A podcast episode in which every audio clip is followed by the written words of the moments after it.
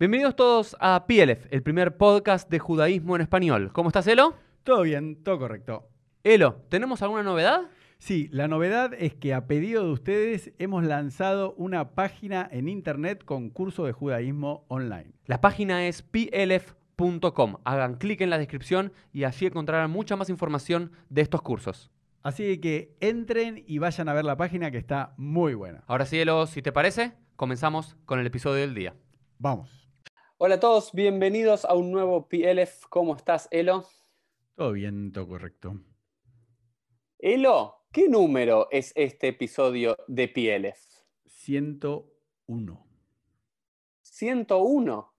Hmm. ¿Y qué, qué decís? ¿Qué, qué te, vos siempre yo decía, cuando Mm. lleguemos a los 100, ¿no es cierto? Cuando lleguemos a MEA, y vos me decías, no, cuando lleguemos a 101. ¿Por qué cuando Mm. lleguemos a 101? Bueno, había toda una explicación, ¿no? En la Gemara que no, no me la acuerdo, vos sos el rabino.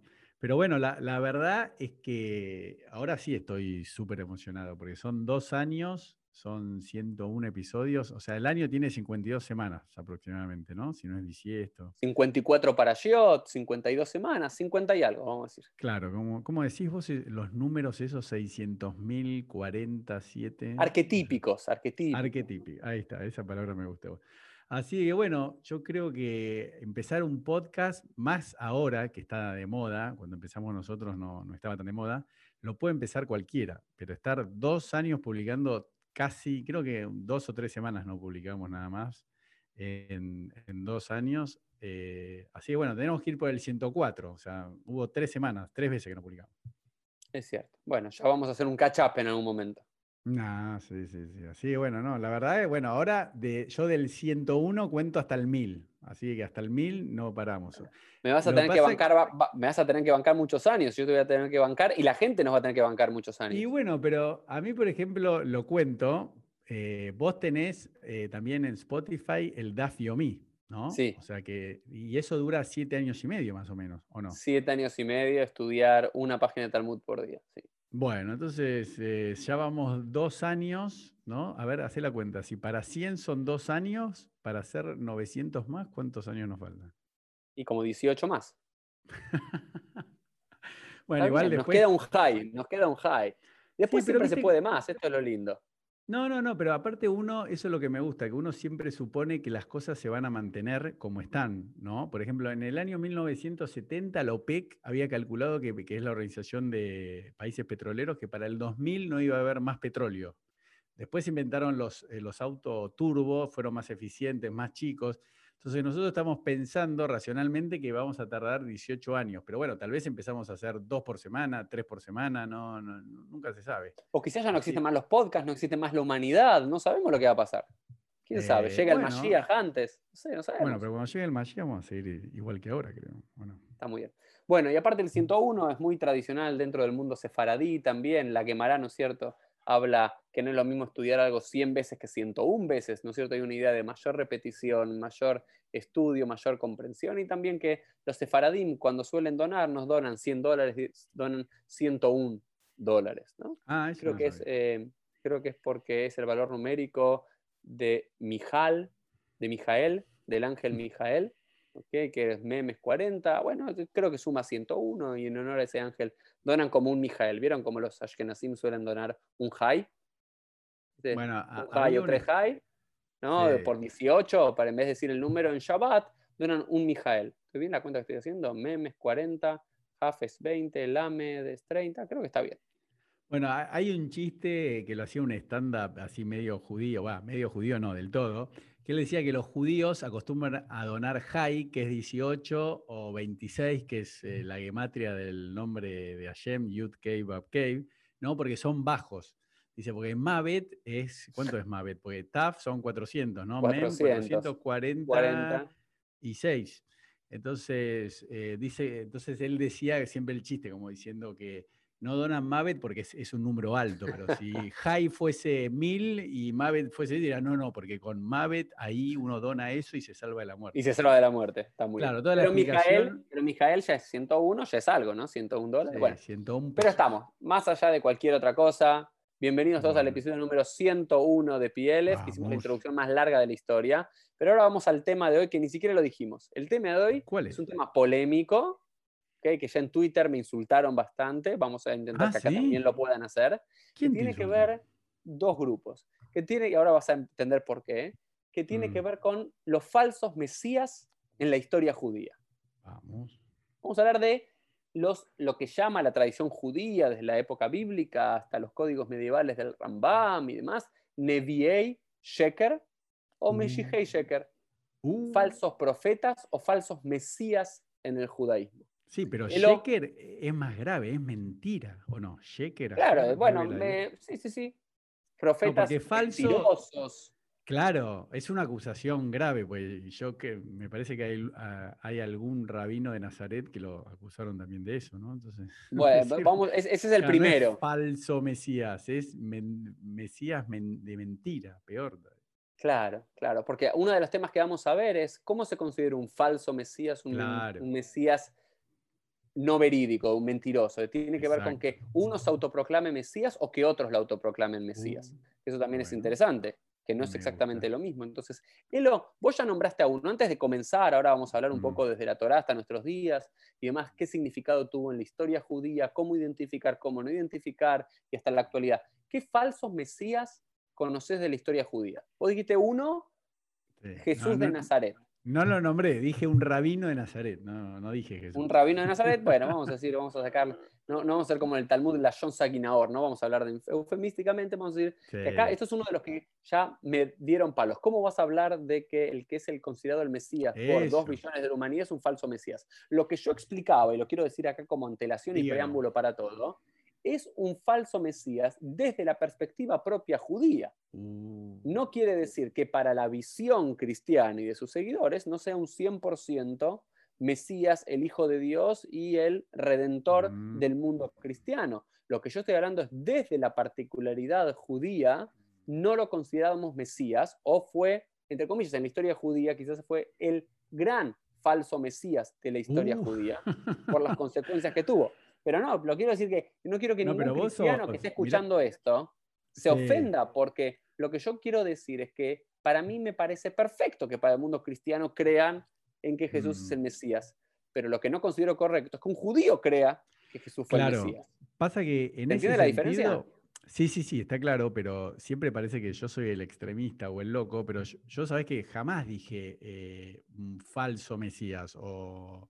Yo siempre cuando hablaba con una persona que no es de la colectividad judía decía, no, mirá, nosotros no lo consideramos el Mesías, nosotros, los judíos. O sea, ¿entendés? Porque, pero ya decir falso Mesías es una acusación, como decirte, sos un No, no falso es- rabino. es falso Mesías desde la perspectiva judía. Sí, o no es un. Mesías para la literatura. Bueno, ok, mira, Elo, estás como en este episodio, ya del, del 101 al 200 va a ser, va, va a ser- nos vamos a invertir los roles.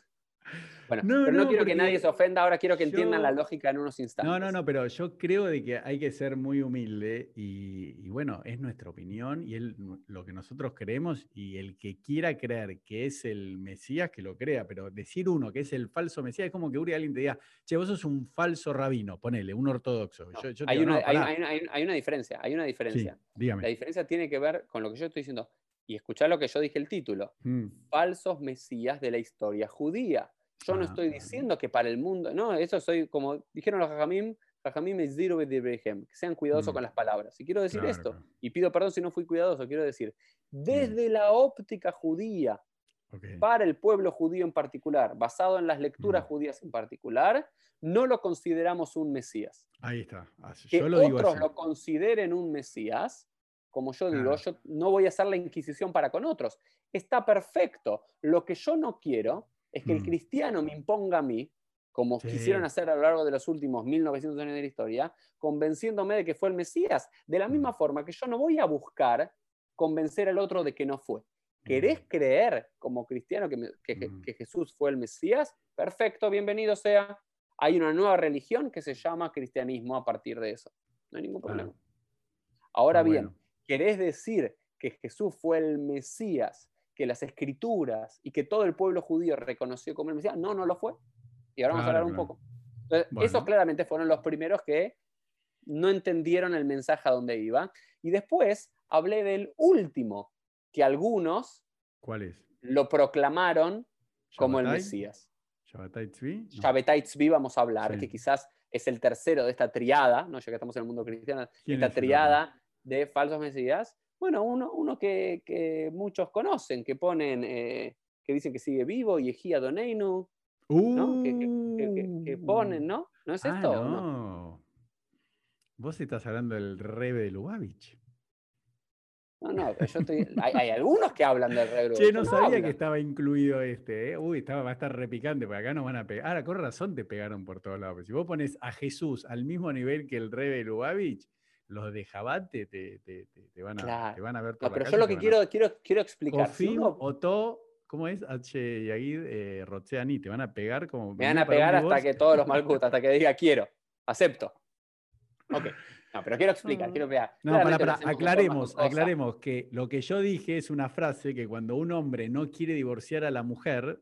Eh, Y lo tiene que hacer por voluntad propia, se le pega hasta que diga quiero realmente hacerlo. Claro, entonces yo lo que estoy diciendo es que a Uri lo van a agarrar los de Jabal Lubavitch por la calle y le van a pegar hasta que diga que el rebe es el Mashiach. Eso es lo que- Ah, ah, bueno, pero vos lo dijiste. Ok. Yo lo que, lo- lo que quiero decir es lo siguiente. Quiero decir, en esta, los próximos media hora, 40 minutos, Mm. cuando hablemos de... Sí, eh, esto va a durar una hora. Ya si metemos falsos- a Jesús y al rebe, ya dura una hora más o menos. los falsos mesías en la historia judía. Lo que quiero hablar es Mm. que el ideal mesiánico, esta idea de Meshihut, Mm.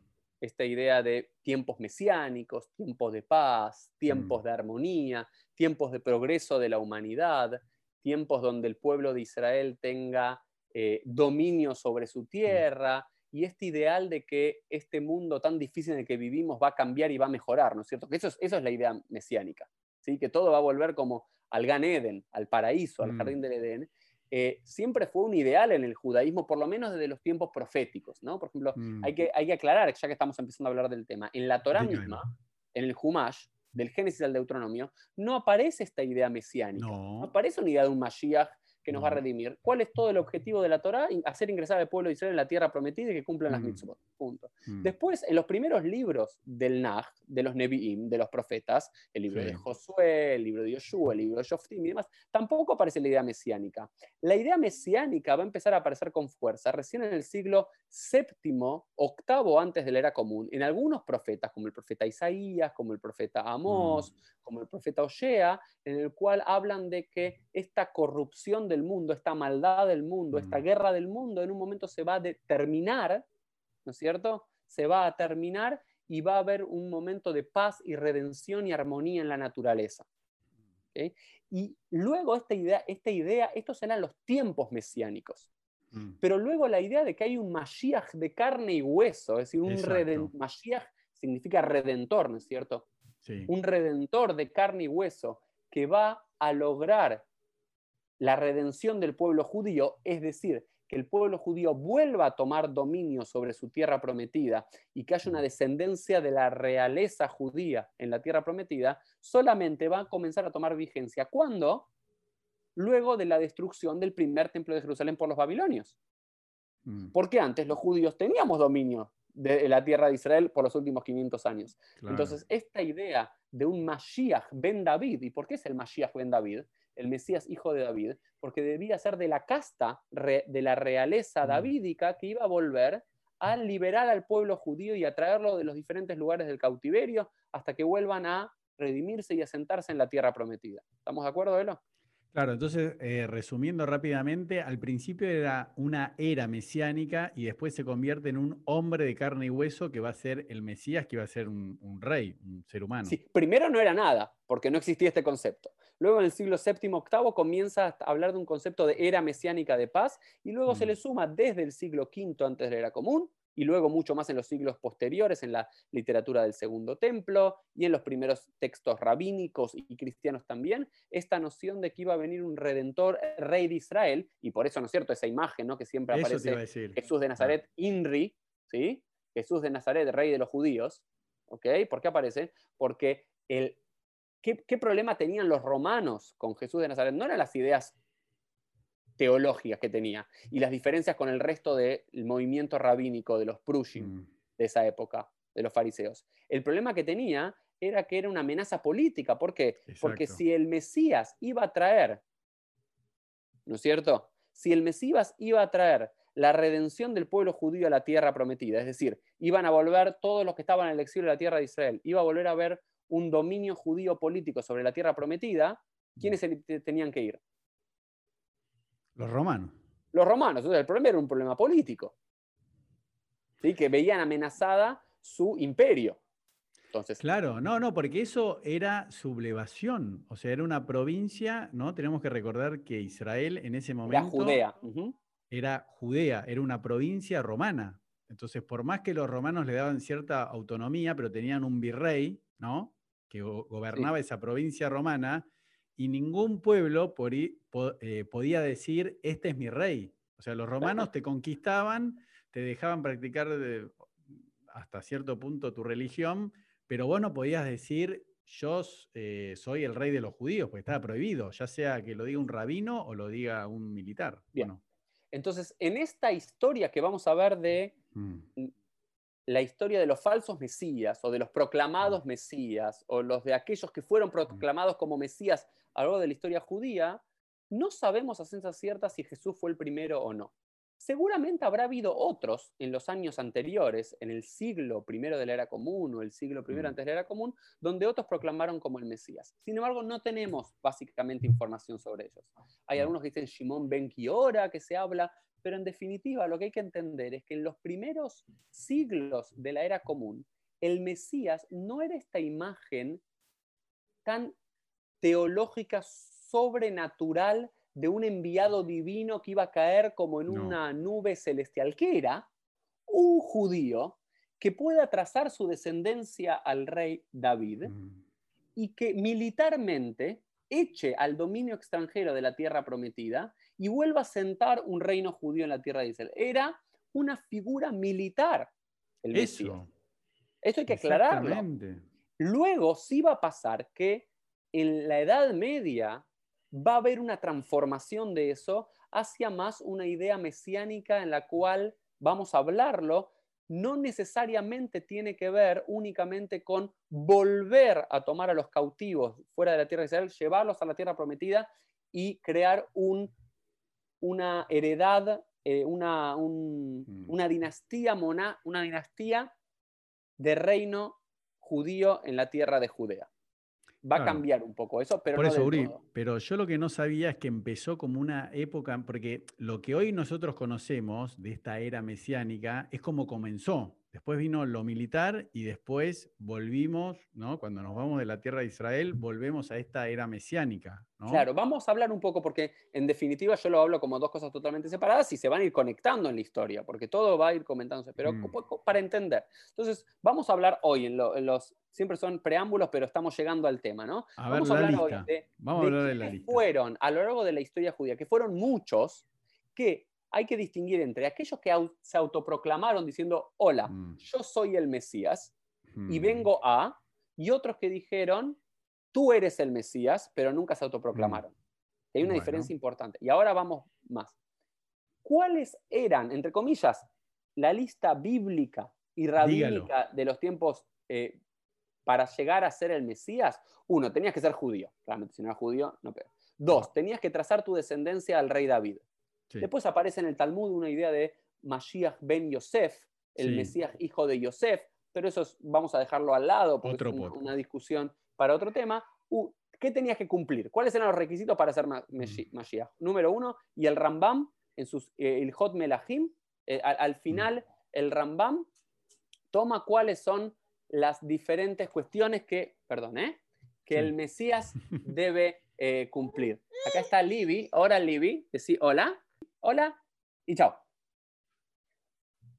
Bueno, seguimos hablando mientras vuelve eh, Elo. Esto es un podcast real, en vivo y en directo con las cosas que nos pasan. Eh, ¿Cuáles eran los requisitos que debía cumplir? Ahí estamos. ¿Te acordás, Elo, después de recortar?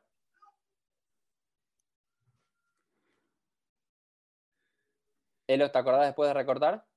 Sí, sí, eh, voy a poner el minuto 36. Para que me mande un mensaje de texto. Dale, sigamos. Bueno, regresamos. ¿Cuáles eran los requisitos que debía cumplir este Mesías para ser este Mesías que las escrituras sagradas judías, el, el libro de Isaías y otros profetas clásicos anunciaban como el Mesías? A. Traer a los cautivos Mm. de fuera de Israel. Volver a llevarlos a la tierra prometida.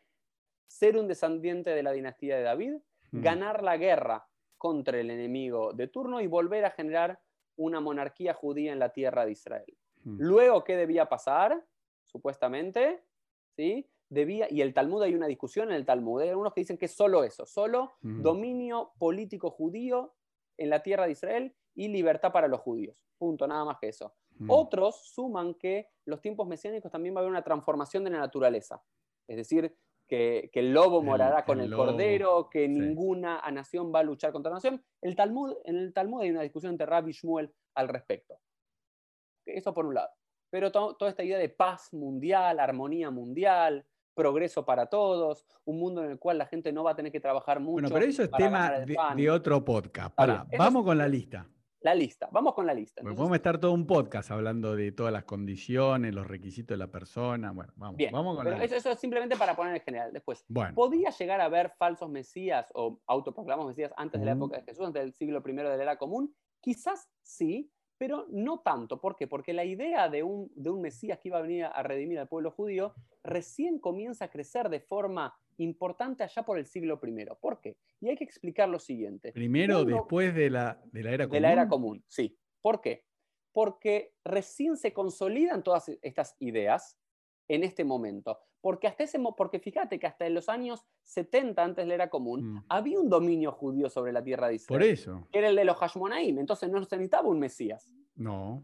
Las cosas no estaban tan mal. Y antes estábamos bajo el dominio de los persas y estábamos bastante bien. Entonces, Mm. eh, esta noción de judíos que no tenemos dominio sobre la tierra de Israel y fuimos exiliados y no tenemos independencia política, recién empieza a crecer en el siglo I de la era común, Mm. con, cuando vemos que los romanos vinieron para quedarse y que no nos dan libertades como nos dieron antes.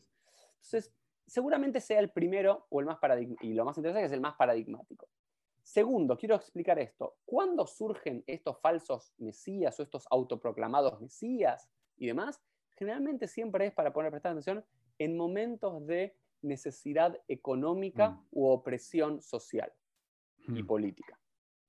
Eh, De vuelta, de la misma forma que digo esto, ¿cuándo surgen los líderes populistas en nuestros países latinoamericanos y en el mundo? En el momento Bueno, cuando pero hay vamos a la lista. Hasta yo estoy ansioso. De- Bailo. decime la lista de buena fe. ¿Cuántos, como un equipo de fútbol, cómo forma el equipo? A ver, vamos.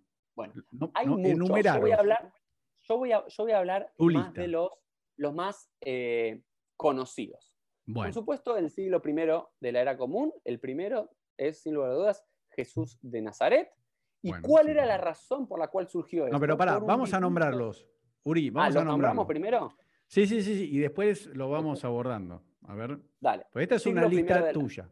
Vamos, Siglo I de la era común, Jesús de Mm. Nazaret. Siglo II de la era común, Shimon Bar Kokhba. Eso te iba a decir, de Rabia la rebelión Shimon de Bar Kokhba. Eso, En el siglo V de la era común aparece Sí. un tal en la ciudad de Creta, en la isla de Creta, Moshe de Creta se lo llama. No lo pero vamos conozco. a hablar.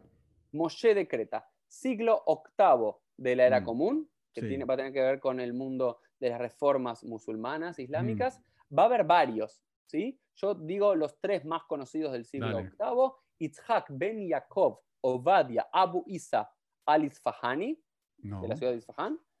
Dos, uno llamaba Serene, o en otras fuentes es Sheria, Serunus, No. Sonoria, pero Serene. Y otro que es Yugdan. ¿Ok? Mm, Y después saltamos al siglo XII, uno muy conocido, A ver. David Alroy. ¿Mm? ¿No lo conoces? David Alroy. No, ¿dónde? Ahora lo vas a conocer, incluso hay una calle de Israel que tiene el nombre de David Alroy eh, y lo cita Benjamín de Tudela en sus, en Mm. sus escritos de sus viajes. Y el otro es, el, no tiene nombre porque nunca se lo conoció por nombre, pero es, se lo conoce como el Mesías yemenita. ¿sí? El No. Mashiach de Teimán. ¿Por qué? Por una carta que escribe el Rambam diciendo que por qué no es el Mashiach. Luego en el siglo XIII, ¿sí? a raíz del resurgimiento de la Cábala, Mm, hay uno que es Abraham ben Shmuel Abulafia. Sí, ese sí. ¿sí? Que después, en la tendencia de la cábala, y hay muchos cabalistas que se autoperciben cómo el Mashiach o bien sus sucesores lo perciben como el Mashiach. Por ejemplo, Mm. Jaim Vital o el Aria Kadosh, muchos lo consideraban también el Mashiach. Está bien. ¿ok? Sigamos. Luego tenés en el siglo XVI dos no muy conocidos, Reuveni y eh, Salomón Moljo, No. Vamos a hablar a- que el siglo No XVI tenía que ver con la expulsión de los judíos en España. Mm. Siglo XVII, ahí sí va a ser quizás el falso más conocido del judaísmo, Shabbatai Tzvi, Ahí. que vamos a hablar un poquito de Shabbatai Tzvi, y de su importancia hasta nuestros días en Turquía. ¿sí? Hay algunos que atribuyen la revuelta de Ataturk en los años 20 de la, revu- de la revuelta laica turca a descendientes de Shabbatai Tzvi. Bueno, pará, termina la lista. Y Eh, después de ahí, siglo ¿qué más? XVIII, siglo XVIII, la gran consecuencia de Shabbatai Tzvi, ahora en Polonia, que es Jakob Frank, con los Sí. famosos franquistas. Mm, Eh, en el siglo XIX hay dos eh, candidatos mesías ver. de- del mundo del Yemen, no muy conocidos, no vamos a dar el nombre. no. Y, y el último, A ¿ok? ver. y el ¿quién es? último es Welcome Mashiach, Menachem Mendel Schneerson, Uh, el rebe de Lubavitch. ¿Por qué digo piña. esto? Y no me, no me acusen a mí. Yo no, no, no es quiero una que me acusen a lista armada por Uriel Romano, claro. No, no, está, aparece en Wikipedia. Hay libros con. Hay un libro muy conocido que un amigo me lo presentó hace un tiempo que se llaman Los 50 proclamados mesías en la historia judía. Mm, Yo elegí quizás los más conocidos y paradigmáticos, algunos que no se conoce casi nada para conocer un poco más, algunos que se conocen para indagar un Mm. poquito más. Pero de vuelta, Bueno. sin desmerecer ni al mundo cristiano, ni a Jabal Lubavitch, ni mucho menos, ¿por qué los pongo en la lista simplemente? Porque nadie puede negar que cierto sector del judaísmo y de sus seguidores en un momento determinado creyeron que cada uno de estos personajes que nombré eran o son el Mesías. ¿Estamos de acuerdo? Che, Uri, ¿Alguien pará, puede- se me acaba de ocurrir una genialidad. ah, si podemos. El Decí que otra 102. genialidad. No, no, no. El 102 tenemos que hacerlo con un rabino de Jabad. Ya sea que sea un mesijista que diga que es el Mesías de verdad, o uno que diga, no, no puedes decir esto que es un falso Mesías. Pero me parece que estaría bueno, ¿eh? para Conseguí darle vos, derecho a réplica. Sí, sí, lo que pasa es que nadie se anima. Yo, yo voy a Bueno, buscar a ver si Ok, alguno se pero, de vuelta, no quiero que nadie se ofenda. A ver, alguien me, de los que están viendo o escuchando este podcast, ¿alguien me Uh. puede negar que parte de los judíos del siglo I de la era común consideraron que Jesús es el Mesías? No. ¿Por qué? Porque fueron los que conjuntamente con otros crearon tiempo después lo que hoy conocemos como el cristianismo. ¿Estás de acuerdo, Elo? Totalmente de acuerdo. Una inmensa mayoría del pueblo judío, jerosolimitano y de Judea y de la Galilea en realidad, no creyó que el Jesús era el Mesías. Por lo cual seguimos Mm. con nuestro judaísmo rabínico. ¿Estamos de acuerdo con eso? Pero parte Totalmente creyó y entonces podemos hablar que para el pueblo judío Jesús es un falso Mesías. Mm. Sí. Punto. Nada más que eso. Para el cristianismo es el Mesías verdadero. Está perfecto que así lo sea. Dos. Dentro de Jabal Lubavitch, Mm, desde que el Rebe murió en el 94 y antes, desde que tuvo la parálisis Mm. y demás, ¿hay algunos que lo consideran que es el Mesías? ¿Sí o no? Sí, sí, sí, sí. Sí. Hay algunos que, como algunos me dijeron, todos lo consideran el Mesías. Algunos lo dicen explícitamente y otros lo ocultan, pero todos lo creen. Es como en Argentina, no es que hay peronistas antiperonistas, todos son peronistas o de derecha o de izquierda o de algo en el medio. Mm. Pero más allá de eso, que no vamos a dejarlo a lado, No, no, pero es interesante, déjame aportar un dato. O sea, eh, igual que un rabino de Jabad venga y, y lo aclare si es necesario, pero la diferencia entre los miembros de Jabad, que son meshijistas, que se están, Jabad está dividido entre meshijistas y no meshijistas, ¿no?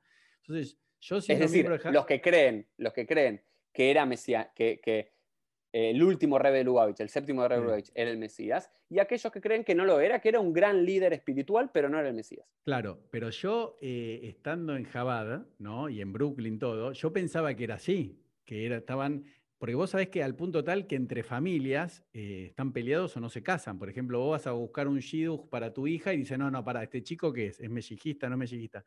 Pero ¿sabés cuál es la verdad, Uri? Pero que no, no se dice, igual que venga uno de Jabad y que me lo refute. Los dos piensan que el Rebe es el Mesías. La diferencia es que los no mellizistas no lo dicen, ¿entendés? Para que afuera. No, no, no, no, no, no.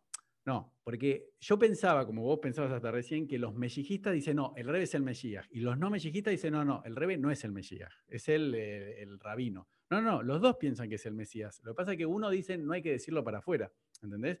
Pero Claro. también hay que hacer una aclaración importante antes que sea, que todos los, los movimientos hasídicos, si un hasid no cree que su rebe es en potencia o puede ser o es el Mesías, es como que tiene una falta de fe en su rebe.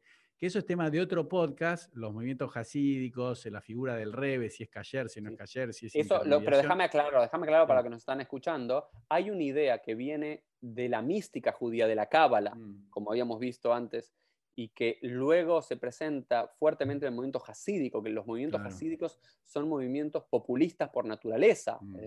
con líderes carismáticos que crean subfacciones dentro de los mm. grupos judíos, para, para, bien y para mal, está todo bien. Eh, pero sí es importante entender esto, que hay algunos que te dicen, y yo quiero aclarar, que te dice, no decimos que el Rebbe de Lubavitch es el Mesías, lo que decimos es que tiene todas las condiciones potenciales para hacerlo. Pero de vuelta, de una u otra forma, de una u otra forma, lo que quiero decir, sin desmerecer a nada, eh, nada pero poniendo, digamos, eh, la necudad sobre la yud, digamos, como decimos mm. en hebreo, digamos, no poniendo eh, los puntos sobre las ies, es decir, en la historia judía hubo diferentes personajes que bien mm. ellos autoproclamaron o que otros, sus seguidores, los proclamaron como el Mesías. ¿Y por qué los llamamos falsos Mesías? Porque para, si bien no se puede hablar de un gran dogma y único en la historia judía y mucho menos en el mesianismo, que no cumplieron con aquel ideal mesiánico. ¿Por qué? Ah, los judíos todavía estamos repartidos en el resto del mundo. ¿sí? Hay un 50% de los judíos en la tierra de Israel, pero todavía hay un 50% afuera. No todos los judíos nos volvimos observantes, como si iban a ser otro de los entendimientos desde la Cábala y desde el hasidismo que va a ser una relectura de lo que tenía que ser el Mesías. Y no hay paz en el mundo. ¿okay? Y no hay un descendiente del rey David que tenga dominio sobre la tierra prometida, y hoy no, es como el Talmud, el Tratado de Ketubot, donde el, pan crece de la tierra sin trabajo. Nos adelantamos mucho, hay muchos cambios que nos avecinan a entender que puede estar cerca la era mesiánica, sí. Pero de vuelta, hay que entender que esta noción de que el Mesías está por venir, ¿sí? es una incitación siempre a la esperanza y a darle fe a un pueblo que está desesperado y, siempre, y hay que ver siempre la otra, la otra cara de, enfatizar que alguien es el Mesías, también, por más que dé esperanza, también da mucha desesperanza cuando no se cumplen esas profecías, cuando no se cumple ese ideal.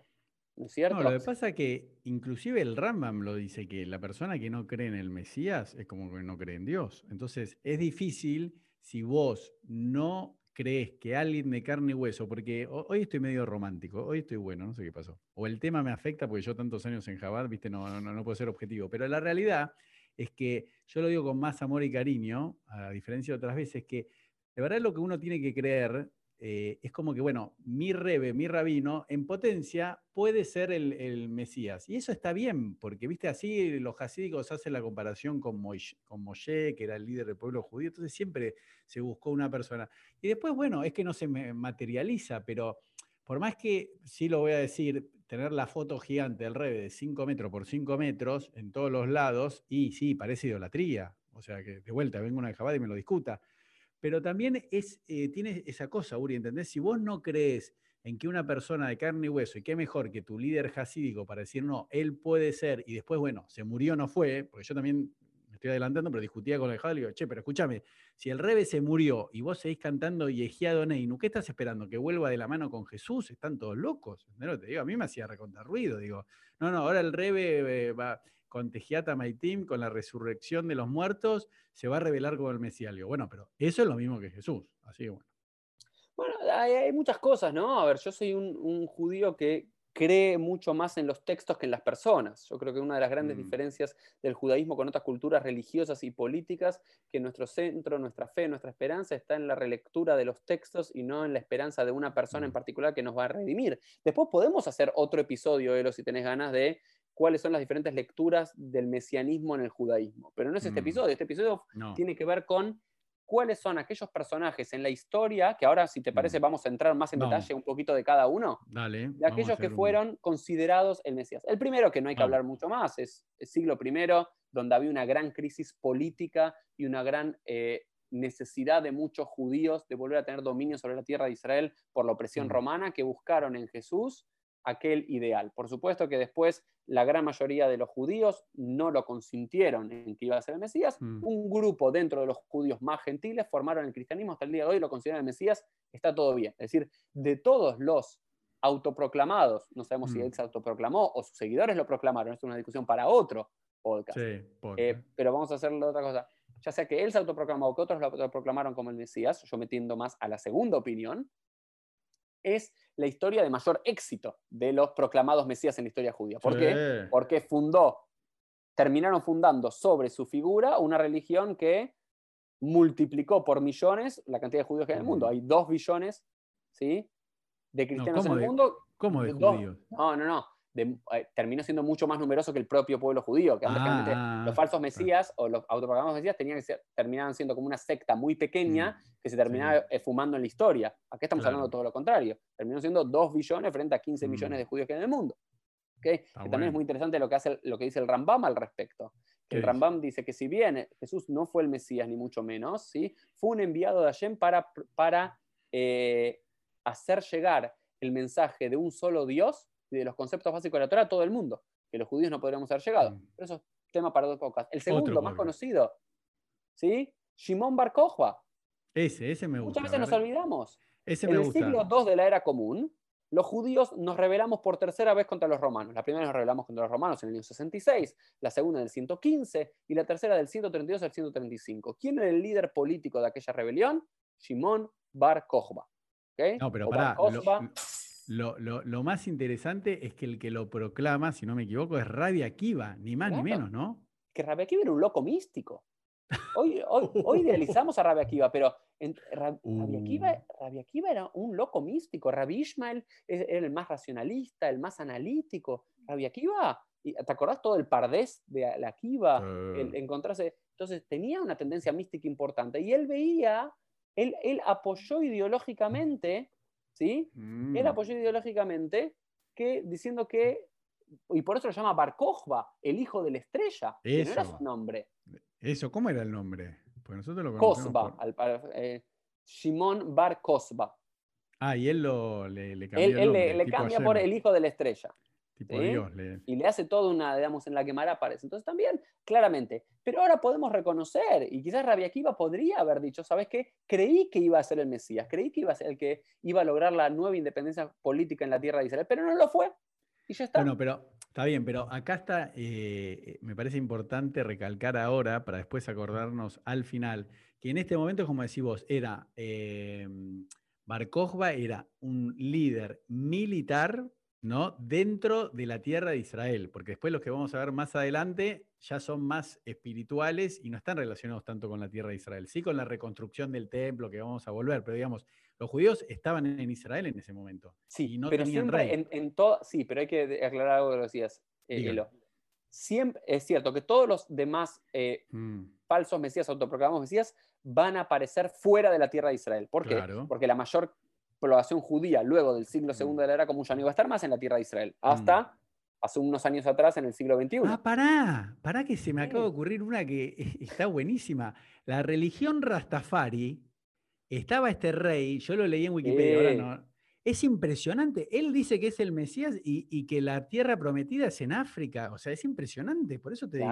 Ese, no, no, no. Que, era descendiente y, por eso el lion y por eso toda la idea. Claro, sí, es todo, bíblico. By the Rivers of Babylon, toda esa idea. de, uno escucha a Bob Marley y, otros cantantes de reggae. Era, entonces, de vuelta, pero eso, eso, vamos a decirlo, Elo, eso, eso vendría a ser parte de eh, la historia de los autoproclamados mesías del cristianismo, digamos, porque ya estás por fuera del judaísmo. No, pero ni cristianos creo que son los. No, ni cristianos, pero venía de un mundo, venía de un background cristiano, no, no judío. estoy hablando de los que venían de del pueblo judío. Judíos. Entonces, eh, el otro muy conocido, no muy conocido, pero muy interesante. Bueno, pero para cerrar el tema después, igual esto siempre es una invitación a aprender a estudiar más para que profundicen. Pero entonces, ¿cómo termina eh, esta, eh, la historia, el Sipur, el cuentito? De Simón dice, termina muerto en el 135, acribillado por los romanos. Y ahí el sueño mesiánico se termina. Lo revientan a cuchillazos, digamos. ¿A qué edad se muere más o menos? No tengo idea, no tengo idea, pero a ver, durante casi un año y medio logró una semi-independencia judía en ciertos territorios de Judea y se acuñaron monedas con, su nombre como rey de los judíos. Entonces, era esta idea de, de vuelta, ¿cuál es el contexto de este Mesías? La sublevación eh, militar judía contra la opresión romana. Tan simple como eso. Ah, no pará, porque me estoy acordando, Rabino. no, no, pero, pero está bueno, porque ¿te acordás que vos habías dicho cuando nosotros guardamos el duelo por los 40.000 alumnos de Rabia ¿no? Claro. Que vos habías hecho referencia... 24.000, que no eran, no eran alumnos, que eran, que, eran, eh, que eran militares. Claro, que vos trajiste ese hidush. Para mí una novedad que era, no, Elo, no, no estaban los 24.000 tipos sentaditos con la Torá estudiando. Eran eh, militares, ¿o no? Claro. Y ahora tiene mucho más sentido todo. Pues, ¿qué Torah estudiaban en esa época? Ese es el tema de otro podcast, pero quiero saber qué carajo estudiaban en esa época, en la, época del templo. ¿Qué estudiaban? No estudiaban había nada. había Torah, había Torah. ¿Qué estudiaban? Si, la Mishnah se publicó como la conocemos nosotros en el año 220, había mucha Torah. Pero bien, eh, vamos con otro, eh, ahora sí, fuera de la tierra de Israel. pero entonces, eso es interesante uh. el repaso. A este lo matan, pum, los romanos, fuera. Bueno, y los romanos también terminan matando a Jesús. Entonces, los primeros dos sí, sí, pero eso es demasiado, vamos, sigamos. pues van a decir quién lo mató. Ahora bien, ahora bien, en toda la Edad Media, los mm. judíos vivieron una, vamos a hablar ahora de Edad Media, donde el centro judío ya no va a estar más en la tierra de Israel, sino en las diásporas. Y sí, ahora todos los falsos mesías o los autoproclamados mesías van a surgir en las diásporas, pero todos mm. van a tener algo en común. Todos se van a proclamar como somos los que vamos a dirigir a los judíos nuevamente a la tierra prometida. ¿Por qué? Porque los judíos durante la Edad Media, especialmente en la Europa cristiana y también en diferentes momentos en las tierras musulmanas, mm. vivían bajo opresión económica y política. Entonces, ¿qué más quiere un judío que no tiene un peso?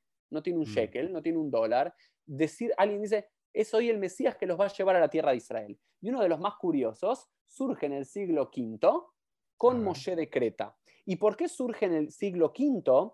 Por otro de los motivos por los cuales cada tanto surgían Mesías en la historia judía, mm. por el cálculo de la conclusión de los tiempos mesiánicos. Uh. Viste que, y después la Gemara aparece muchas veces, en la, aparece una frase muy famosa, es tifta, eh, digamos, que sean, que sean rotos los huesos de aquellos que calculan el fin de los tiempos. Es como que a muchos rabinos del Talmud no les gustaba esta idea que estén todo el tiempo contando el Mesías va a venir en el año 1000, ¿no? como los milenaristas. Mm. pero había un cálculo talmúdico que más o menos en el año 430, 440 años después de la destrucción del templo, ¿sí? iba a llegar el Redentor, iba a llegar el Mashiach. Entonces, Moshe de Creta aprovecha eso y aparece en el año 448 en la isla de Creta y dice, yo soy el Mesías. Y la, isla de Creta, para quienes conocemos, es una isla muy bonita y convoca a todos los habitantes judíos de la región de Creta, que había bastantes.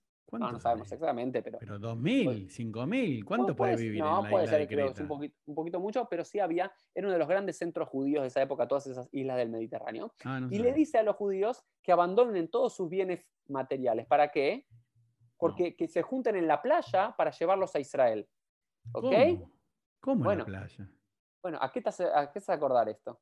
Abandonen todo, vayan a la playa y vamos a ir a la isla de, a la tierra de, Egipto.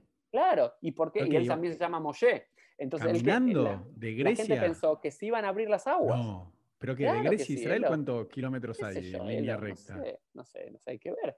Pero de vuelta, vos, vos pensás no, que digo por si era... va a hacer todo este cálculo. Cuando alguien tiene esta locura mesiánica, cree en cualquier cosa.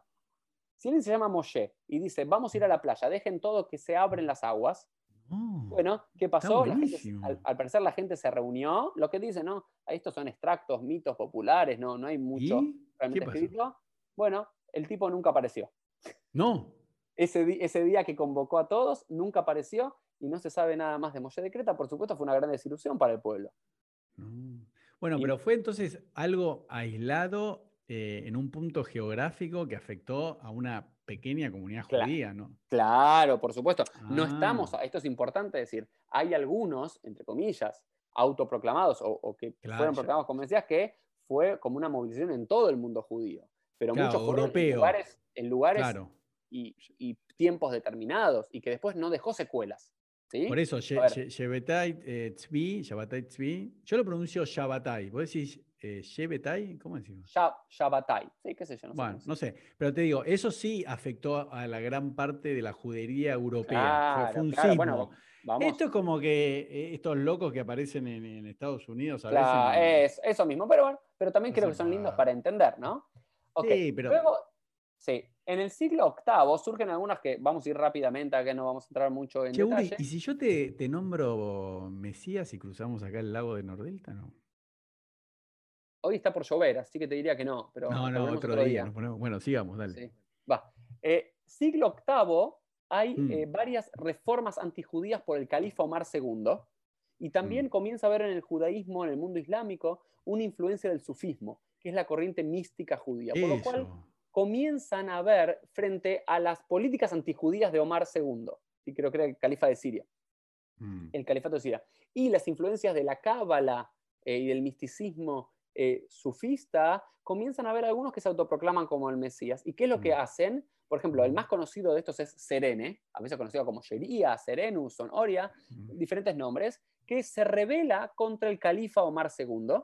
¿sí? Y dice, yo soy el líder militar judío descendiente de la casa de David, que se va a enfrentar a este malvado califa Omar II y comienza a tener seguidores judíos de diferentes lugares del mundo. Pero ¿cómo se los ve como seguidores judíos? Judíos que vienen, por ejemplo, de Siria o incluso de España, a sumarse a su revuelta popular contra el califa. ¿sí? Y hizo un juramento que iba a regresar a los judíos a la tierra de Israel y derrotar a los musulmanes. ¿Sí? Y, Qué atrevido. ¿Ok? Y luego, por supuesto, termina siendo capturado por las tropas de Yazid II, que fue el continuador del califa Omar II, y es obligado a abandonar su herejía. ¿Ok? Y en ese momento mm. lo obligan a decir que no era el Mesías. ¿Está bien? Pero de vuelta, ah, ¿qué es lo que hace a, a mí lo que me cuesta y lo que me fascina entender es, en una época que no había internet, no había redes sociales, ¿cuál es la magnitud? Por eso, el decreta es, una secta 5.000 loquitos. Bueno, este no tanto. Pero perdón, no, pero por eso, Rabia Akiva, ¿qué fue? Todo el pueblo de Israel con... No, Rabia Akiva, por lo, por lo menos la inmensa mayoría de la población judía en Jerusalén y Judea estaba seguro. Eso fue terrible, ¿eh? no es joda. No, no, no. Entonces, de vuelta, este estos bueno, este, este de vuelta, no, de vuelta, números, tener demografía en la Edad Media es tarea titánica, imposible y que no va a dar muchos frutos. no, no, no, pero porcentaje, si, si, vos me decís que. No, no tengo este idea. No, tengo idea, no, no, del califa afectó, no sé, a una veinteava parte de los no, no tengo idea, no, tengo idea y nadie, nadie que tire un número. Pero sí lo que sabes es, si judíos venían de Siria y España, para unirse a sus filas contra el califa Omar II, mm. algún tipo de injerencia tuvo, porque si no nadie iba a ir. De vuelta. Mm. Pero ¿por qué surgen estos? Porque la gente está desesperada de salir de su situación, de su mala situación. Bueno, entonces hay algunos que otros más, pero después saltamos. Em, ok. Eh, después saltamos al siglo XII, que aparece mm. uno conocido que se llama David Alroy. Okay. Yo no lo conozco. Eh, David Alroy, para los que ¿De dónde, dónde vivía? ¿En qué lugar? David Alroy, ¿cómo conocemos de David Alroy? Por los viajes de Benjamín de Tuleda. ¿Sí? Benjamín de Tuleda fue un judío español que a mediados del siglo XII, creo que el año 167, hizo un viaje por casi todas las juderías de Europa y del mundo islámico. Y relata esta historia de David Alroy, que termina siendo muerto en el 1163. Nació en Irak, ¿sí? su nombre era Menachem ben Shlomo, Mm. Era un judío que había estudiado en la yeshiva de Bagdad, pero también era bastante versado en la literatura islámica y en la magia. ¿cierto? Había algo con el mundo islámico bastante conectado con la magia. ¿sí? Y el califato en ese momento de. Bagdad estaba bastante deteriorado. ¿Por qué? Por las cruzadas. Recuerda que las primeras cruzadas cristianas comenzaron en el 1096, ¿hello? ¿Sí? Mm. Entonces ya estaba bastante... Y él lideró una sublevación contra el sultán Muqtafi y juró a todos los oprimidos judíos que los iba a llevar a Jerusalén, donde sería proclamado como el rey. Y mandó cartas, ¿cómo hacía en esa época que no había Twitter, no había Facebook para hacer crecer su ideal mesiánico? Iba mandando cartas a todos los rabinos y principales dirigentes judíos de comunidades de Irán y de Irak para que se sumen a sus filas. Entonces, al parecer, muchos judíos se sumaron también de Irán y de Irak. Por eso eh, eh, David Alroy fue conocido en ese lugar y su gerencia estuvo ahí, ¿sí? donde en 1163 fue muerto en una de sus batallas, o sea, no logró este ideal de derrotar al sultán y volver a los judíos a la tierra prometida. Sin embargo, su leyenda continuó durante varias generaciones con vida y dentro de la comunidad judía de Irán, por por lo menos mm. a finales del siglo XII y el siglo XIII, después se pierden los datos, había una subcomunidad judía llamada los menjamitas, ¿sí? que, que eran judíos, con todas las de la ley, pero que lo consideraban a él el Mesías. Como de vuelta. Pero el Mesías muerto. Bueno, pero de, bueno, el mundo, ya tenés el, del mundo cristiano, ¿no es cierto? Que iba a volver. Y después el otro famoso que tenés en el siglo XII es el Mesías de Teimán.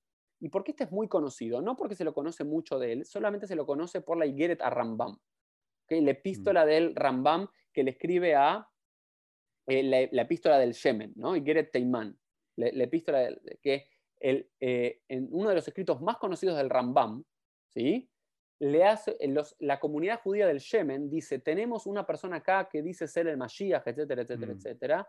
Querido Rambam, ¿le creemos o no le creemos? Y el Rambam manda una carta muy larga, muy intelectualmente hecha, para decir, no le crean, no es el Mesías porque no cumple los requisitos. Entonces, si bien el Rambam creía con fe sincera que el Mashiach mm. iba a venir, a pesar de que atrás se va a venir, él era muy cuidadoso de no proclamar a nadie como el Mesías.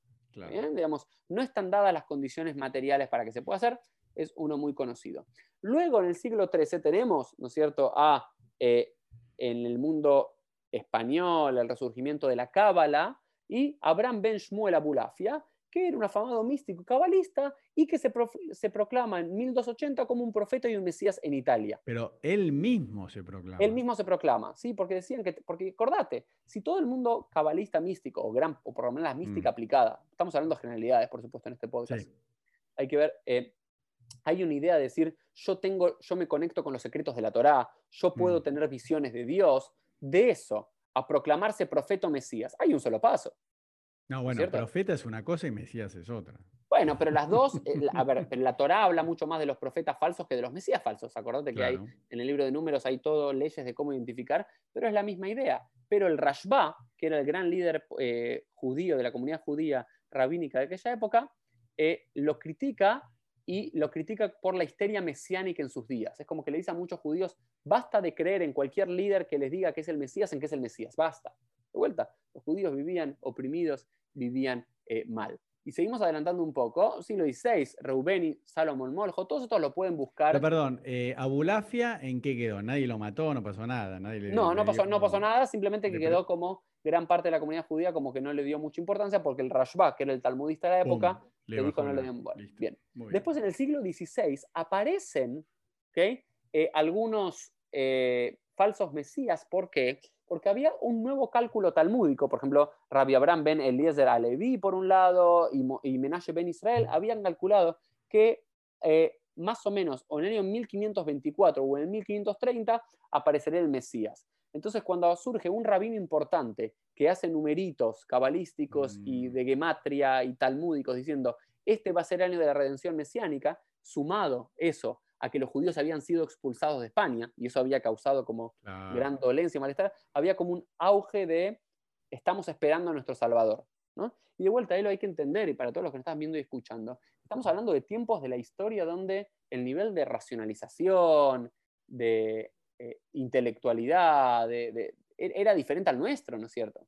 No era el mundo moderno, yo creo moderno científico de nuestros días. Yo creo que, todo el tema del Mesías, todo eso y todas las creencias, es algo que lo vamos a ver cuando lleguemos al Rebe Jabad. Es lo mismo, podemos estar en el, siglo XXI y la gente eh, es, es algo que no, no, sí, cambia. De, de, vuelta, yo no creo que más allá de esto, no creo que haya gente que si yo le digo soy el Mesías, bueno, puede llegar a ver, porque también no lo vemos mucho en el judaísmo, pero sí lo vemos en algunas sectas cristianas en, Estados Unidos, por ejemplo, ¿no es mm. cierto? Con estos cultos al líder y estos que manda a suicidar a toda la población. Es cierto, bueno, para iniciar en otro caso. Siglo XVII, el mm. gran falso Mesías judío Shabbatai Tzvi. ¿Por qué surge Shabbatai Tzvi? En el, que él él sí tiene una gran consecuencia en el mundo judío. Claro. Para el mundo judío y para el mundo no judío. Exacto. ¿Por qué? Primero que surge a, partir de él lo que se conoce como el shabetaísmo, o los shabetaístas. ¿Y cómo surge? Por varios motivos. Uno, en el mundo cristiano de Inglaterra aparece la idea del mileniarismo y calcula que el Mesías va a venir en el año 1666. Y de vuelta, y hay una paupérrima situación de la comunidad judía tras la revuelta de Gemblinsky. ¿Recordás la revuelta de Gemblinsky, la revuelta de los cosacos contra los judíos polacos? Decenas de miles de judíos muertos y expulsados. Entonces, una pésima situación económica. Y una idea de que el Mesías va a venir en tal año es como el caldo de cultivo para decir, viene el Mashiach. ¿Quién fue Shabbatai Tzvi? Fue un judío que nació en Esmirna, en Izmir, en el Imperio Otomano, en la actual Turquía. En el 1626, muere en el 1676. Era rabino él, de origen eh, cabalista, ¿ok? Y que eh, ya sentía desde el comienzo de su vida que tiene insinuaciones mesiánicas. ¿Por qué? Porque él dijo que nació en Tisha B'Av y según el Midrash, el Mashiach va a nacer en Tisha B'Av, en el Día de Duelo Nacional Judío. También es una idea linda del Midrash para entenderlo metafórica y no literalmente, es decir, en el día de mayor dolor va a surgir la esperanza. Es una idea muy bonita. Eh, su sobrenombre era Shabetai, su nombre era Shabetai, que significa Saturno, que según la cábala está conectada con el reino mesiánico también. Entonces, bueno, de vuelta entré, tenía estas cuestiones y siempre estuvo muy ligado a la cábala, al Zohar. Por supuesto que los movimientos mesiánicos en la Edad Media y en adelante surgen más en sectores judíos de tendencia mesiánica, cabalista, que racionalista. ¿Estamos de acuerdo, Elo? Sí. En, en sectores racionalistas hay mucho menos incidencia de esto. En cambio, en sectores místicos hay mucha más posibilidad. Y comienza entonces, como un rabino con tendencias cabalísticas, a eh, tener una cábala práctica con eh, ritos de ascetismo y ritos de purificación, todos los días a la mikve y demás. Eh, en el 1648, él calcula que basado en el Zohar va a ser el año de la redención de la Geulah y comienza a autoproclamarse Mesías en Smyrna. ¿Y qué es lo que comienza a hacer? Comienza a pronunciar el Shema Meforash. Todos sabemos que como judíos, el nombre inefable del Dios, el Yud Hei Bab Hei, que pronunciamos como Adonai, solo lo pronunciaba el Cohen Agador, el sumo sacerdote, una vez al año en Yom Kippur en el Templo de Jerusalén. Pero igual, dice- sí. ¿cómo lo hay que saber pronunciarlo, no? No sé Bueno, bueno, pero si vos entrás en la cábala pesada, vamos a decir, Mm, hay como está. teorías de cómo se dice, y hay como Ah, que de bueno. maestro a alumno se, se lo cuentan, pero nadie lo dice. Entonces, Ah, es como está que bueno. hay como un saber eh, Bueno, esotérico que se sabe, ¿sí? Y decía que podía volar y tenía conversaciones con Dios y los ángeles. En 1651, los sabios de Esmirna, el resto de los jamín, lo ponen en Jerem. ¿Recuerdan? Y para los que no estudiaron lo que fue el Jerem, los anatemas en el judaísmo, el ostracismo, estudien hace unos episodios, ¿no es cierto? Creo que fue el Sí. 97, de lo hablamos un poquito del Jerem. Entonces se tiene que ir de Esmirna. Y luego aparece en 1658 en Constantinopla, la capital ¿ok? del imperio, y se proclama nuevamente como el Mashiach y se casa con Dios a través de una jupá con la Torá. Agarra a cuatro alumnos, le sostienen en una jupá, agarra la Torá y dice, yo me casé con Dios. Claramente también lo expulsan de ahí, luego llega al Cairo y luego del Cairo se mueve a Jerusalén y en Jerusalén su fama del Mashiach comienza a crecer y tiene el apoyo de un judío sirio llamado Yosef Halabi, Yosef de la ciudad de Halab, de Alepo, Mm. que lo apoya económicamente y comienza a generar un grupo de judíos jerosolimitanos que empiezan a decir, este es el Mashiach, y cantan salmos durante toda la noche, y la comunidad judía lo apoya, y hace ayunos, y hace plegarias, y se casa con una chica Sara que supuestamente fue violada en las revueltas de Gemblinsky. ¿Por qué es esto? Porque según algunas tradiciones, hay algunos eh, profetas que Dios le pide que se case con una prostituta, ¿ok? Con una mujer violada. Una idea mística, Mm. mesiánica muy extraña como que va a redimir a esa mujer. Luego tiene un seguidor muy famoso llamado Natán de Gaza que lo vuelve a proclamar y luego se vuelve a Smirna en 1665 y en Rosh Hashanah se proclama el Mashiach al toque del shofar, lo vuelvan a expulsar de la ciudad de Esmirna, y ahora comienza, pero comienza a ser en 1666, cuando habíamos dicho que según el mileniarismo cristiano iba a ser el, el año en el cual surge el Mesías, su fama comienza a tener mucha importancia en comunidades judías de Italia, Alemania, Holanda. Mm. Por lo que decías, eh, Elo, no era un lugar particular. Y de vuelta. No, por eso te digo, que- para mí, dentro de la Claro. comunidad judía, salvando ahora cuando hablemos del Rebbe Lubavitch, fue el que más trascendencia tuvo. Claro, y porque aparte estamos en. No es el populacho, el Amaretz que lo seguía. No, Grandes pero- rabinos creían que era el Mesías. Mm, Y esto generó un cisma muy importante en el siglo XVII, XVIII y XIX por sus consecuencias, ¿no? Y después comenzó ¿no? a abolir diferentes mandamientos, por ejemplo, decir el día de Tisha- del 10 del Tebet, que era un día de ayuno, ya no es un día de ayuno, sino es un día festivo, ¿ok? Entonces, también esto es algo que pasa en la, fal- en la- en la historia de los falsos mesías, que es como dicen que, los fals- que en los tiempos mesiánicos ya las leyes de la Torá no se van a cumplir necesariamente, por lo cual comienzan a hacer cambios, y esto también genera bastante rispideces con la comunidad judía local, y comienza a tener problemas en 1076 cuando se muda a Constantinopla por el sultán, porque comienza, de vuelta, comienza a tener grandes séquitos judíos que lo creen en el Mesías. Entonces, de vuelta, el sultán, que el sultán también controlaba, que el sultán de Constantinopla, la tierra de Israel. Entonces, esto le puede generar un problema político como a los romanos Jesús hace 1600 años. Entonces la apresan y le dan dos opciones. ¿sí? ¿Cuáles son las opciones? Y, o, O te convertís al Islam o te matamos. ¿Y qué es y lo que hace convirtió. este? Se Se convirtió al. Islam.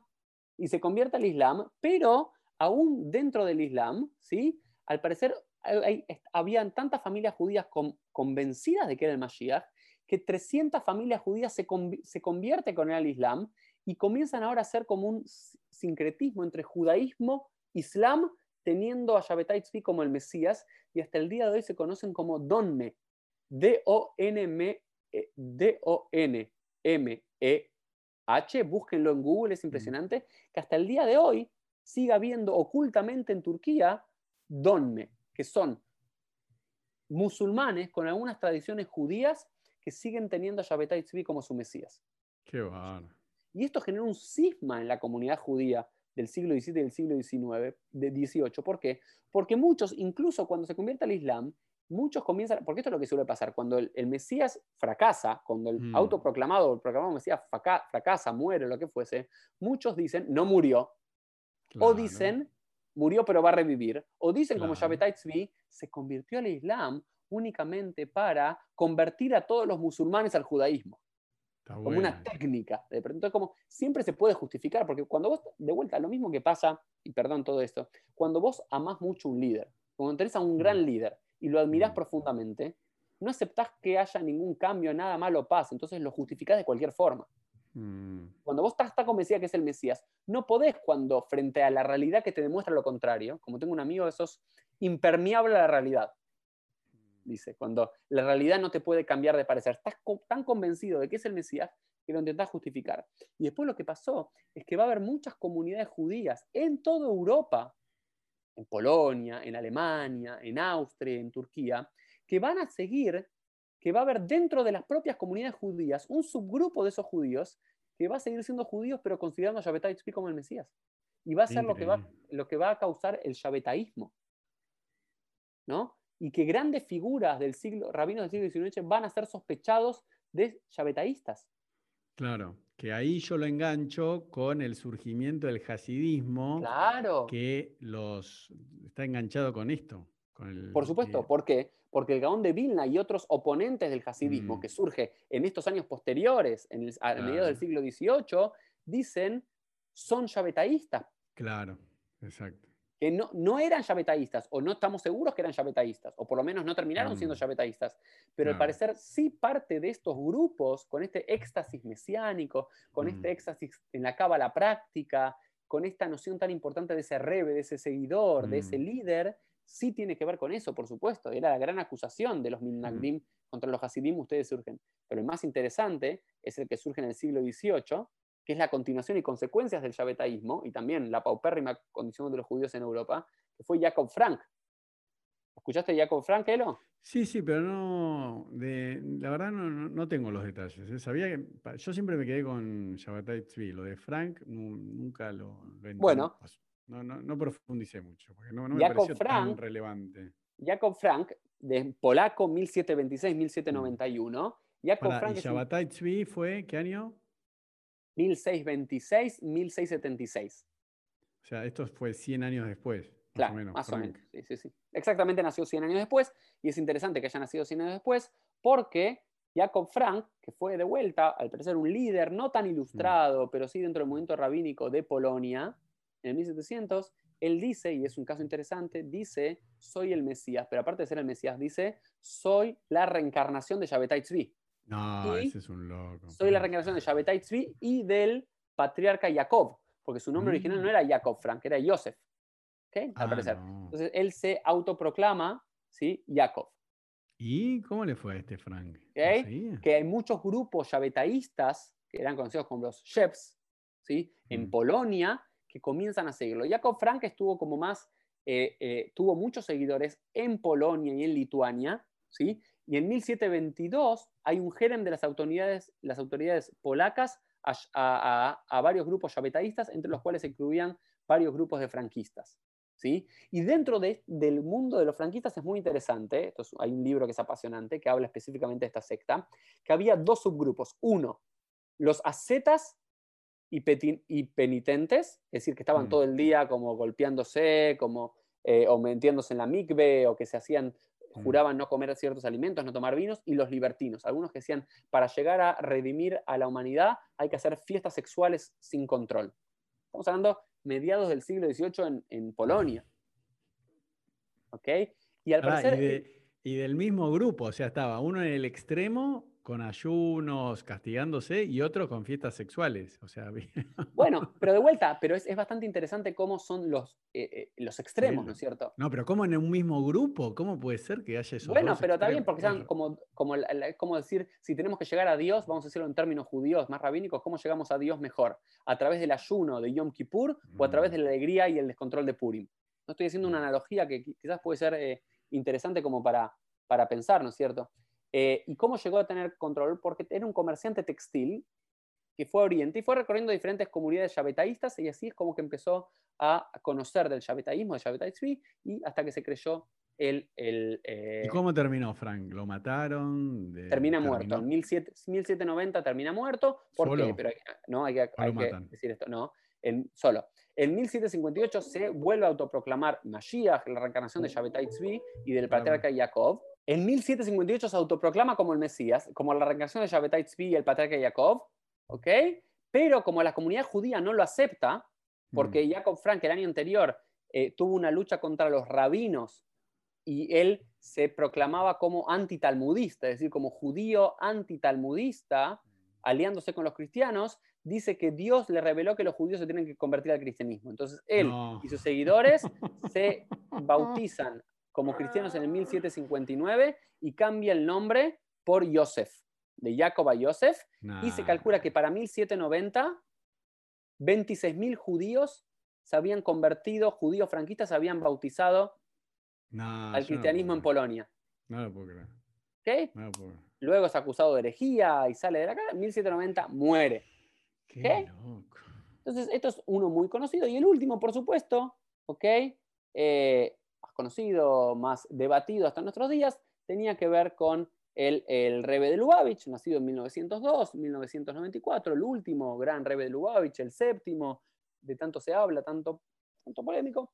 De vuelta, no es que lo quiero poner en la misma categoría ni de Jesús, ni de Shabbatai Tzvi, ni de Jacob Frank, ni de Moshe de Creta, ni de Bar Kochba. No es que quiero decir que es lo mismo. Cada uno tenía sus particularidades. Mm. Pero lo que sí quiero decir es que estos personajes fueron en algún momento de la historia judía autoproclamados por ellos mismos, o bien por sus seguidores, como que eran el Mesías. Algunos tuvieron mucho éxito y muchas secuelas en la historia judía, y otros fueron una mancha en la historia que desapareció. Otros dejaron consecuencias positivas y otros negativas en la historia judía. La mayoría negativas porque terminaron más altos.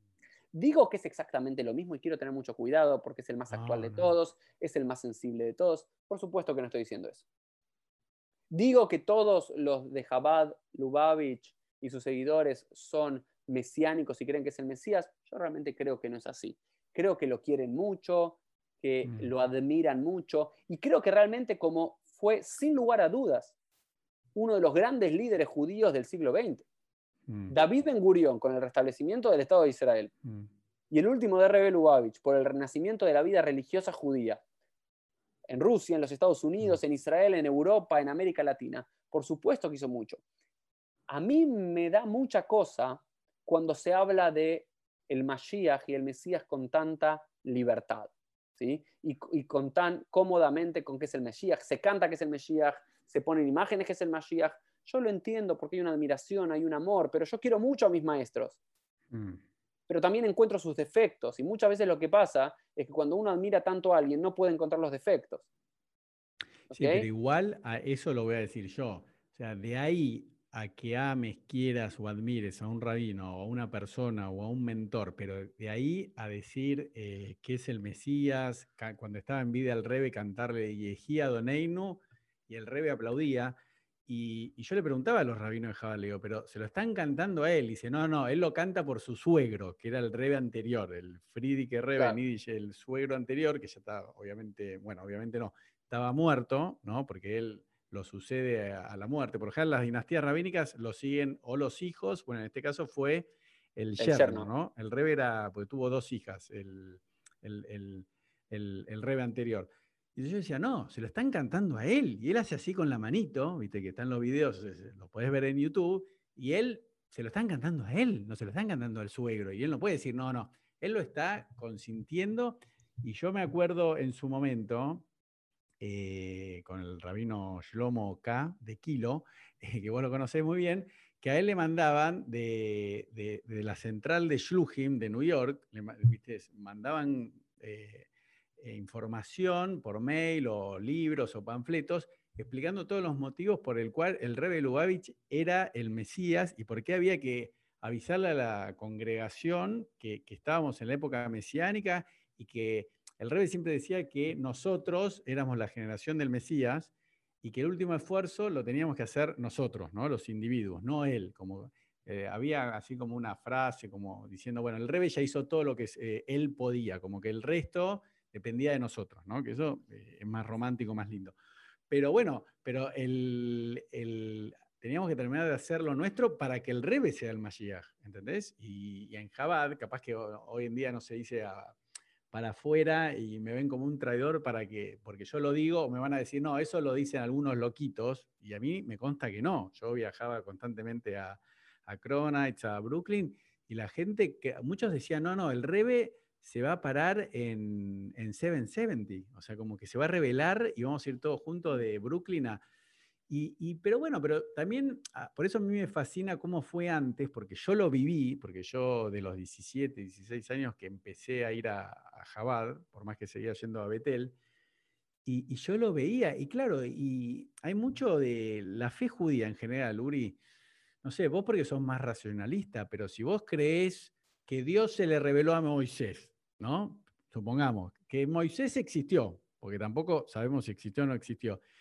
Y entonces ya empezás a creer un montón de cosas o cumplís preceptos que son ridículos, ¿no? que no tienen explicación. Entonces cuando yo llega un momento que te digo, no, mirá, Elo, este es el Mesías. O sea, si vos no crees que esta persona que coincide, que es el rey de Lubavitch, es el Mesías, hay una falta de fe en vos, porque el Rambam dice de que tenemos que creer en la venida del Mesías tenemos que creer que esta persona en potencia es y es lo más posible que sea ahora. Pero Tal yo vez no es. yo lo que, lo, que quiero decir, Elo, es, yo creo que ya la historia judía, mm. la propia historia judía nos ha demostrado que creer que alguien era el Mashiach, en vez de traer cosas buenas, en la mm. mayoría de los casos trajo cosas malas. ¿Qué cosas malas trajo? Desesperanza, mm. muerte en algunos casos, ¿sí? problemas políticos para los judíos en los lugares que vivíamos, y también en otros momentos de la historia como eh, nuevos sectarismos en la historia judía y nuevas religiones que, creen, que nacen a través de eso y la anulación de algunos preceptos, ¿no? Como, eh, mm. Entonces, de vuelta, no creo, por cómo están dadas las condiciones históricas actuales eh, del siglo XXI, que pueda pasar lo mismo con Jabad Lubavitch y con el Rebbe de Lubavitch, no soy de los que cree eso, soy uno de los que no le gusta el chiste, que Jabal Lubavitch es la religión más cercana al judaísmo, no, no, mm. me es un chiste tonto y demás. No, no, yo no digo, por supuesto que nada de todo eso. La tarea que hacen me parece admirable. Tengo mm. muchos amigos que son de Jabal. parece cuando alguien dice... Tengo un amigo judío. Tengo un amigo judío, tengo un amigo Jabal. No, pero realmente lo digo, me parece admirable, me parece admirable. De ahí, de ahí a sostener que es el Mesías, que tiene que tuvo potencialidad de ser el Mesías, que tiene la potencialidad de ser el Mesías, o de tratar de reinterpretarlo para justificarlo, en vez de decir, no, fue un gran maestro, fue un gran rabino, hizo mucho, pero no, pasa de ahí. Yo te voy a decir algo. Ahí me parece problemático. Está bien, pero si vos vieses los contenidos de las escuelas de Jabad, que van los chicos eh, religiosos, los hijos de los rabinos o aquellas personas que eh, son ortodoxas en su práctica, o sea, vos en la escuela, en el Heider, ya aprendés, ¿entendés? Y tenés la, foto del Rebe y que el Rebe y dijo el Rebe y la Sijá, la charla del Rebe y el Maimer del Rebe.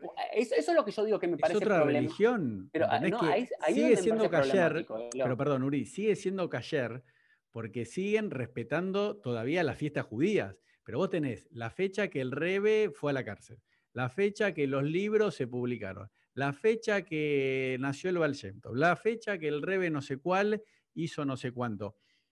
Entonces, eh, es muy difícil, yo te digo. O sea, e, eso igual es tema de otro podcast, pero el tema de, los Mesías, por eso me parecía interesante esta lista que, hiciste, eh, la verdad que da para reflexionar. Y yo lo que te digo es que yo hoy en día no creo en el Mesías. O sea, no creo que una persona de carne y hueso vaya a redimir a nadie, como te dije ya en otro podcast acá, y menos a la humanidad. Es un disparate pensar que un judío, que es un rabino de barba, que, dice que está prohibido, para que dice que está prohibido el matrimonio entre un judío y una no judía, eh, diga, no, no, esa persona va a redimir a 8 mil millones de habitantes del mundo. Me una, después me parece que podemos hacer otro podcast, era dedicado a cómo fue reinterpretándose en la historia este ideal mesiánico. Yo también tengo mis lecturas y mis relecturas. Lo que estábamos viendo hoy, vamos a cerrar el podcast, que creo que terminó siendo uno de los más largos de la historia de no, No, no, no, para nada. ¿eh? Este, ¿Te parece? Bueno, eh, pero bueno, vamos a cerrar este episodio con esta idea de decir, es, vale la pena revisar en nuestra propia historia, aprender de lo que aprender de nuestra historia, aprender quiénes fueron estos personajes, cuánto dejaron en la historia judía, cuánto bien hicieron, cuánto daño hicieron, cuál es la realidad contemporánea. Y de vuelta, desde mi lectura y óptica particular, y en esto, digamos, es mi opinión, mi humilde opinión, yo soy de los que cree que si algo diferencia el judaísmo de otras culturas, es basarlos en el texto y no en las personas. Yo creo que mm. son la lectura y la relectura y la reinterpretación de los textos las que pueden cambiar la realidad y no personas en particular. Yo creo que esas personas en particular pueden potenciarlo, por lo cual yo mi fe, mi esperanza y mi estudio y mi dedicación no se, nunca se lo voy a poner a una persona. Mm. Siempre se lo voy a poner un texto que es la Torah, el Talmud y demás, cada uno sí, pero hay algo muy inherente al ser humano, Uri, que es eh, idolatrar. O sea, pero eso es una debilidad, Elo. Eso es una debilidad que el judaísmo lucha contra eso.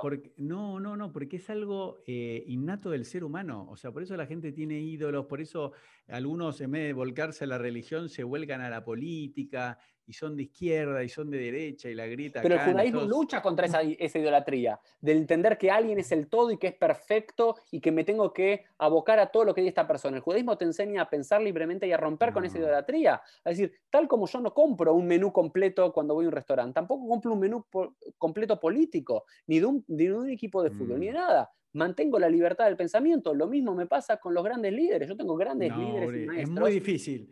Lo que vos bueno, haces. Eh, la, vida es difícil. No, no, pero es lo un desafío intelectual, Elo. No, no, pero en el buen sentido, Uri. Vos tenés gente súper inteligente, ¿no? Y voy a poner el caso acá en Argentina, que son eh, kirchneristas o son macristas y, que pueden ser científicos, hombres de negocio. Y lo mismo yo veía en la religión judía. Yo veía que había un profesor, no me acuerdo, que siempre venía a dar charlas acá eh, Argentina, que era físico, ruso, no sé qué, y él creía que el Rebe era el Mesías. Se decía, pero esta persona que estudió acá, o que estudió e, en MIT, ¿cómo puede decir semejante disparates? ¿Entendés? Y andar con la barba larga, todo. Entonces yo creo que el tema de religión, política, que es el tema de otro podcast, eh, el tema de la idolatría de, con los seres humanos y admirar a alguien, a un político, a un presidente, es una debilidad, con, tal vez, eh, no sé si es lo que vos querés decir, que tiene todo ser humano. Entonces, algunos lo vuelcan en la religión, otros lo vuelcan en la política y otros lo vuelcan en los músicos. Vos ves en los adolescentes, dicen, ay, me encanta Ariana Grande, o son fanáticos de, cantantes. O, en los youtubers hoy en día. De los youtubers. Entonces, yo creo que es algo inherente, y como bien vos dijiste en un momento, hay que entender el contexto histórico, que siempre hay un caldo de cultivo, que no pasa, porque si yo lo que veo es que lo del Rebe no afectó a nadie, no trajo ninguna desgracia para el pueblo judío, ¿no? Lo de Shabbatai Tzvi sí me parece que fue una tragedia total. Lo de Frank fue una secta, 26.000, 30.000, igual es un montón de, judíos. Lo de, lo de Bar bueno, lo reventaron, lo mataron los no, romanos. Bar llegó a la muerte de miles de judíos también. Fue un fanatismo religioso. Pero era Uri una época militar, los judíos, eh, eso es tema de otro podcast, pero los judíos constantemente, nosotros festejamos, ¿cómo se llama? Eh, Hanukkah y es un festejo militar, que los judíos entramos al templo, recuperamos, vinieron los Hashmonaim. Entonces, que los judíos se mueran y, luchen era, era común, digamos, no, no me parece que, uy, mira, llegó la muerte a no sé cuántos judíos. Pero bueno, como siempre decimos, me, me pareció bueno nombrarlo. Yo en este sentido, aunque te parezca raro, no me gusta el término de, llamarlo falsos mesías. O sea, cada persona que crea lo que quiere, el que se creyó. Vamos a, vamos a cambiar, ahora al final cerramos con esto. Le cambiamos el título acá. Mm. Los autoproclamados, los proclamados mesías en la historia judía. Ahí está. Los proclamados mesías en la historia judía. Nos vemos todos en el próximo episodio de PLF. Chau, chau. Chau. Thank you.